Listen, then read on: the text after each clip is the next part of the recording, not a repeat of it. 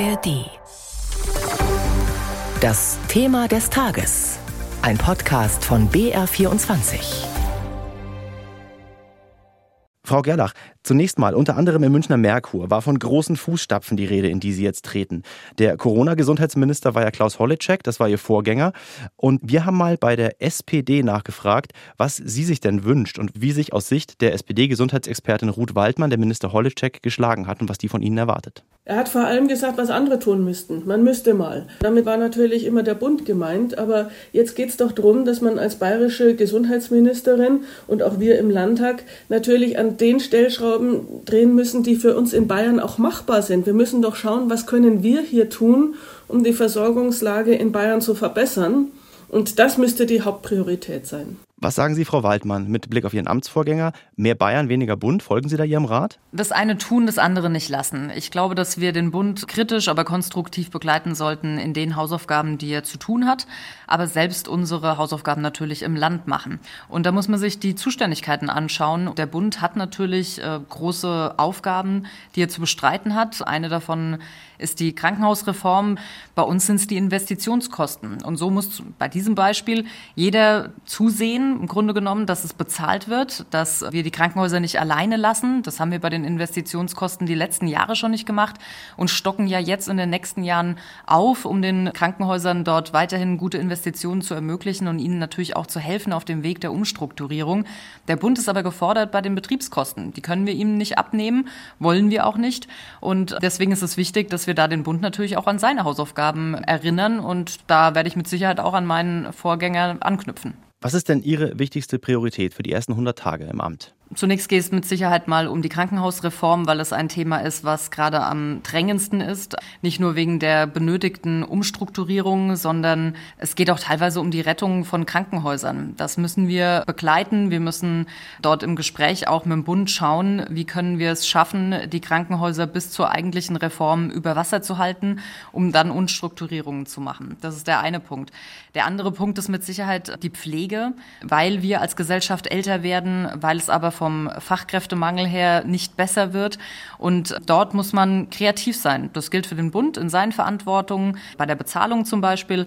Es geht aber auch für uns im Land darum, wie können wir denn Arbeitsbedingungen verbessern. Ein dritter Punkt, den ich noch nennen möchte, wäre die Versorgung, vor allem auf dem Land. Teilweise Arztsitze, die leer bleiben, die überhaupt keinen Arzt mehr finden, der sich dort niederlassen möchte. Da versuchen wir schon seit einiger Zeit mit der Landarztprämie, also 60.000 Euro maximal gibt's dort, wenn man sich dort niederlässt als Arzt, oder auch mit der Landarztquote bei den Studiengängen nachzujustieren. Aber die müssen natürlich jetzt auf den Markt kommen und es muss jetzt dann dazu kommen, dass sich das auch auswirkt dann in der Fläche. Ich hake noch mal ein bei dem Thema Krankenhausreform. Teil der Krankenhausreform, die der Berliner Kollege Lauterbach ja voranbringen will, soll ein Level-System sein. Kurz gesagt also, dass nicht mehr in jeder kleinen Klinik am offenen Herzen operiert werden muss. Was ist denn eigentlich dagegen einzuwenden? Anwenden? Dass wir grundsätzlich neue Strukturierungen brauchen in unserem Krankenhaussystem ist völlig in Ordnung und wird von uns im Grundsatz auch mitgetragen. Wir wollen nur nicht, dass die Planungshoheit der Länder beschnitten wird. Man kann nicht von Berlin aus, von der grünen Wiese aus bestimmen und ein allgemeines System über alle drüber stülpen. Aber da sagt ja. Herr Lauterbach und da sagen auch Länder, die daran mitarbeiten, das können die Länder ja weiterhin tun. Ja, eben nicht. Wenn er nämlich festlegt, welche Leistungsgruppen wie zu erfolgen haben und die Qualitätsmaßstäbe festlegt von Berlin aus, sind wir natürlich gezwungen, dann in den Ländern das Ganze eins zu eins umzusetzen. Damit fällt mir die komplette Gestaltungshoheit weg. Damit fällt mir Beinfreiheit weg, Ausnahmen zu machen, Kooperationen zuzulassen und das Ganze so zu gestalten, dass ich in einem Flächenland wie Bayern genauso eine gute Versorgung habe wie im Stadtstaat Hamburg. Nochmal ein Schlenker zu einem Punkt. Ich möchte noch einmal zu dem Thema Investitionen Investitionen kommen. Sie haben ja gesagt, Krankenhausinvestitionen sind Aufgabe des Freistaats, Unterhalt der Aufgabe des Bundes. Das Bundesärzteblatt hat recherchiert, dass Bayern, wie auch andere Bundesländer, großen Investitionsstau hat bei den Krankenhäusern. 1,9 Milliarden Euro Investitionsstau zwischen 2014 und 2021 habe der Freistaat produziert, rechnet das Bundesärzteblatt vor. Geld, das die Krankenhäuser eigentlich gebraucht hätten. Wie soll das denn jetzt besser werden? Ganz im Gegenteil, wir haben keinen Investitionsstau in Bayern. Wir sind starker Partner der Krankenhäuser.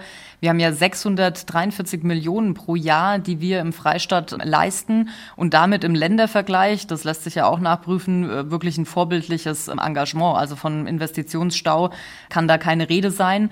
Wir wollen jetzt noch mal schauen in den nächsten Jahren, wie wir da bedarfsorientiert uns noch mal steigern können. Das haben wir auch im Koalitionsvertrag festgelegt, dass wir zusammen mit den kommunalen Finanzpartnern die Investitionskosten steigern wollen auf Dauer auf eine Milliarde pro Jahr. Da ist kein Projekt offen oder würde jetzt auf uns warten wegen der Finanzierung. Okay, Sie haben gut investiert, sagen Sie, aber Sie wollen jetzt trotzdem erhöhen. Das ist diese berühmte Krankenhausmilliarde, glaube ich, von der Sie sprechen, oder? Genau. Zur Krankenhausmilliarde, da haben wir auch noch mal ein Statement von Frau Waldmann mitgebracht. Das hat sie uns vor der Sendung gesagt. Wir als SPD haben in allen Haushaltsberatungen der letzten Jahre immer die Krankenhausmilliarde eingefordert und beantragt. Das wurde immer abgelehnt, bräuchte es nicht und so weiter. Jetzt ist endlich das Zehnmal gefallen, dass es die schon lange dringend braucht. Äh, aber das stand eben nur auf Plakaten und nicht im Haushalt. Und im Koalitionsvertrag, da steht ja auch nur drin, innerhalb der nächsten fünf Jahre. Es ist also überhaupt nicht gesagt, dass jetzt im nächsten Jahr tatsächlich die Krankenhausmilliarde kommt. Ich zitiere das nochmal aus dem Koalitionsvertrag. Die Förderung für Krankenhäuser wird bedarfsgerecht in den nächsten fünf Jahren auf eine Milliarde Euro erhöht. Kommt die Milliarde jetzt in den nächsten Haushalt, also 2024? Es wird so kommen, wie es im Koalitionsvertrag drin steht. Für uns ist natürlich wichtig, dass eine spürbare Anhebung schon in 2024 kommt und ab dann wird es bedarfsorientiert angepasst, zusammen mit, äh, wir sind am Gespräch dem Finanzministerium, aber auch mit den kommunalen Finanzpartnern, die ja dann in der Kofinanzierung sind, dass wir da zeitnah die Weichen stellen und dafür sorgen, dass das Ganze auskömmlich auch für die nächsten Jahre funktioniert. Muss aber trotzdem mal fragen, kommt die jetzt 2024? Denn im Wahlkampf hat der Ministerpräsident gesagt, im kommenden Jahr gibt es eine Milliarde für die Krankenhäuser. So wie es im Koalitionsvertrag drinsteht, bedarfsorientiert wird es umgesetzt. Ab 2024 fangen wir an und steigern uns dann. Also noch keine volle Milliarde im kommenden Jahr. Das müssen wir sehen, das ist den Verhandlungen überlassen. Die müssen jetzt erst geführt werden. Ne? Die FAG-Verhandlungen zusammen mit den kommunalen Partnern, die gehören da ja auch mit dazu. Wie viel gehen die mit? Wie funktioniert das alles? Mit dem Finanzministerium muss es besprochen werden und den Verhandlungen kann ich natürlich nicht vorweggreifen. Prävention ist ja ein wichtiges Thema. Ihr Ministerium ist auch das Ministerium für Prävention. Ganz aktuell wieder das Thema Cannabis. Das will die Ampel jetzt erlauben. Das Gesetz ist auf dem Weg im Bund. Das soll den illegalen Handel, der ja floriert, austrocknen, sagt die Bundesregierung. Kinder- und Jugendärzte warnen aber davor, dass die Jüngeren ja trotzdem an den Stoff kommen würden und das Kiffen im heranwachsenden Alter, Zitat, doof macht und Psychosen auslöst. Sie sind entsetzt, haben Sie gestern gesagt. Warum? Vor allem, weil die Ampel sich jetzt nochmal darauf verständigt hat, gewisse Regelungen nochmal mehr zu lockern. Ich möchte Ihnen da zwei Beispiele nennen. Bisher war vorgesehen, dass der Wohnsitz oder der gewöhnliche Aufenthalt ein Besitz von 25 Gramm ähm, erlaubt ist. Jetzt ist es der Besitz von 50 Gramm. Also es hat sich im Grunde genommen verdoppelt. Und was ich mindestens genauso bedenklich finde, ist die Diskussion um die Konsumverbotszone. Also das heißt, es gibt eine Zone, in der kein Cannabis konsumiert werden darf, in der Nähe von Einrichtungen, die, ich sag mal, ihrer Art nach oder tatsächlich ausschließlich oder vorwiegend von Kindern, von Jugendlichen aufgesucht werden. Bisher war da eine Verbotszone von 200 Metern, die wurde jetzt auch auf 100 Meter runtergesetzt. Also Sichtweite sozusagen. Ja, ich verstehe nicht, warum in Sichtweite einer Grundschule sowas erlaubt sein sollte. Das sind einfach Dinge, die ich irrsinnig finde und die ich nicht nachvollziehen kann und die einfach auch ganz klar gegen Bestrebungen im Jugendschutz sprechen. Plant in Bayern, plant der Freistaat da Gegenmaßnahmen, was diese Legalisierung für Erwachsene angeht? Also wir werden zum einen auf jeden Fall rechtlich prüfen, wenn dann der jeweilige Gesetzesentwurf äh, vorliegt, ob wir uns rechtlich noch dagegen wehren können. Und zum anderen wird es natürlich darum gehen, als zentrale Kontrollinstanz auf den Weg zu bringen, die dafür sorgt, dass das Ganze kontrolliert wird dann auch. Das müssen Sie äh, auch sehr vorgesehen, dass die Länder das tun. Ja, genau. Und das werden wir auch maximal restriktiv auslegen. Und das werden wir auf jeden Fall so vorantreiben, dass die Kontrollinstanz auch funktioniert und dass es nicht zu lax gehandhabt wird. Jetzt komme ich vom Cannabis aber zu einer zweiten Droge, die in der Gesellschaft eine große Rolle spielt, nämlich dem Alkohol.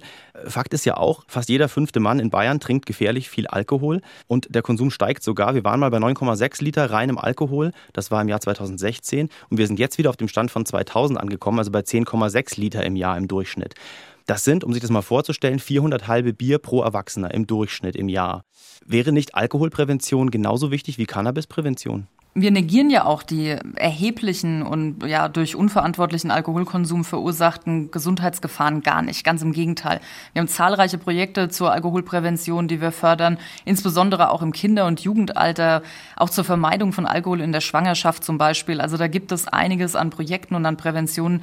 Nur das Argument zu sagen, ah, Alkohol ist doch auch gefährlich und deswegen müsste man jetzt Cannabis legalisieren, das Argument verhaftet nicht, wie ich finde, weil im Grunde genommen ja noch eine zusätzliche Droge mit dazukommt und vor allem verharmlost wird.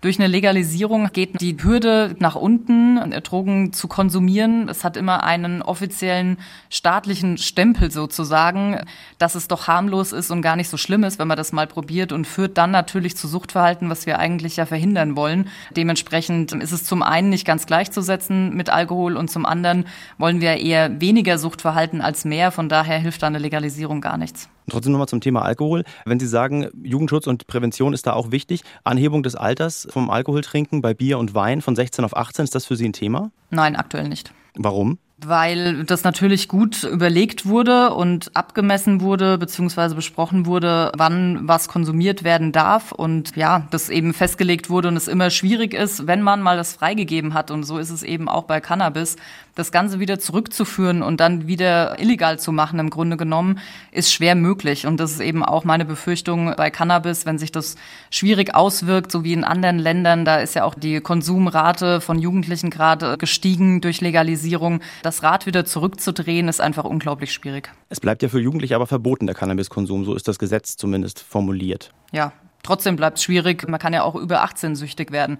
Es ist auch so, dass über 18 sich gesundheitliche Schäden ergeben, die nicht mehr so einfach zurückzudrehen sind. Ebenso ist eben eine Legalisierung nicht mehr so einfach zurückzudrehen, wenn sie mal in der Welt ist. Noch ein Punkt, was vielleicht nicht alle wissen, aber Sie schenken ja relativ regelmäßig Bier aus als richtige Kellnerin und Sie spenden dann das Trinkgeld. Wohin gehen denn diese Spenden eigentlich? Ganz unterschiedlich. Es kommt darauf an, für welchen Verein ich kellnere.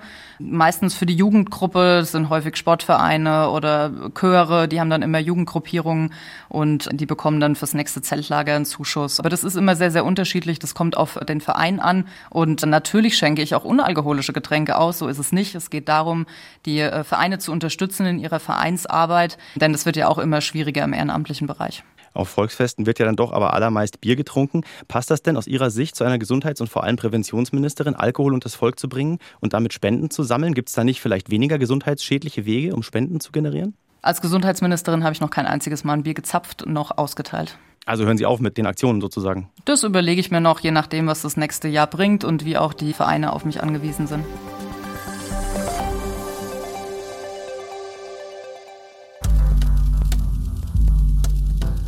Hier standen überall ausgebrannte Panzer, die Leichen russischer Soldaten, einzelne Hände lagen herum.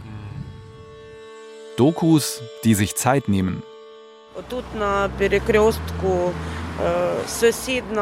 Hier an der Kreuzung wurde unser Nachbar erschossen. Das Foto von ihm ging um die Welt. Er ist beim Fahrradfahren erschossen worden, unser Nachbar. Ausführliche Recherchen. Im Mittelpunkt immer die Geschichten von Menschen. Es ist wie bei Starship Troopers. Wir sind Wanzen für sie. Oder umgekehrt. Hören Sie rein in Der Totengräber von Bucha. Stimmen aus einer geschundenen Stadt. Im Podcast vom Radio Feature in der ARD Audiothek.